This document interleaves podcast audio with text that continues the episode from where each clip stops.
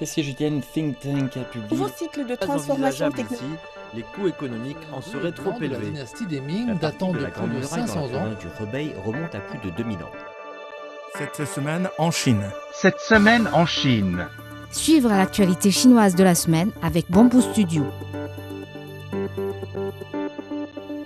De la situation en Ukraine, la Chine s'oppose à tout acte d'incitation à la guerre, a déclaré Hua Chunying, porte-parole du ministère des Affaires étrangères.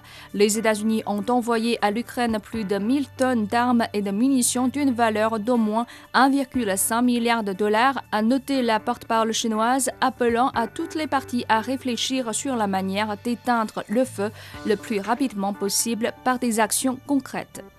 Le président du comité international olympique, Thomas Parr, a déclaré le dimanche 20 février à Beijing la clôture des Jeux olympiques d'hiver de Beijing 2022 qu'il a qualifié dans son discours de vraiment exceptionnel. 91 pays ou régions ont participé aux compétitions. La Norvège a occupé la première place sur le tableau des médailles avec 37 médailles, dont 16 médailles d'or. Le pays hôte s'est classé au 11e avec 15 médailles, dont 9 médailles d'or. Les 13e Jeux paralympiques sont donc attendus dès le 4 mars. La Chine va envoyer un nombre record de 96 athlètes pour participer aux compétitions. Le gouvernement chinois a décidé de prendre des contre-mesures contre Raytheon Technologies et Lockheed Martin, deux sociétés américaines d'armement qui sont depuis longtemps impliquées dans les ventes d'armes à Taïwan. Cette décision intervient deux semaines après que les États-Unis ont annoncé une vente de matériel militaire d'une valeur de 100 millions de dollars à l'île, suscitant l'opposition et la condamnation de la Chine. À l'occasion des derniers JO d'hiver, l'utilisation du yuan numérique a gagné en popularité. Il a par exemple été utilisé dans le village olympique pour s'offrir des mascottes ou une boisson sur un distributeur automatique. Le yuan numérique est l'une des trois formes de paiement disponibles dans le cadre des Jeux de Beijing aux côtés de la carte Visa et du liquide. Il est également la seule forme de paiement sans contact. Dans le contexte de la propagation du variant Omicron, la Chine a autorisé l'utilisation d'un vaccin anti-Covid-19 différent pour la dose de rappel.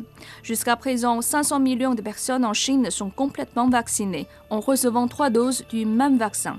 Et les deux vaccins les plus utilisés sont développés par le China National Biotech Group et le Sinovac Biotech. Pour cette dose de rappel différente, les Chinois auront le choix entre deux vaccins chinois, le vaccin à protéines recombinantes développé par Lanhui Feilongcom et le vaccin à vecteur adénovirus du CanSino Bio.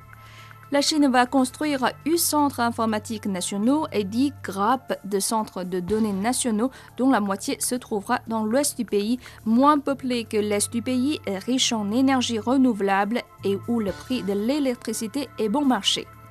Plus de la moitié des Chinois vivent désormais en zone urbaine selon les dernières statistiques officielles. Le taux d'urbanisation en Chine atteint 64,72% en 2021. Après l'Universal Studio, Beijing va accueillir un nouveau parc à thème, le Legoland. Connu pour ses jouets de briques, le Legoland sera ouvert dans le district Fangshan, banlieue ouest de la capitale chinoise.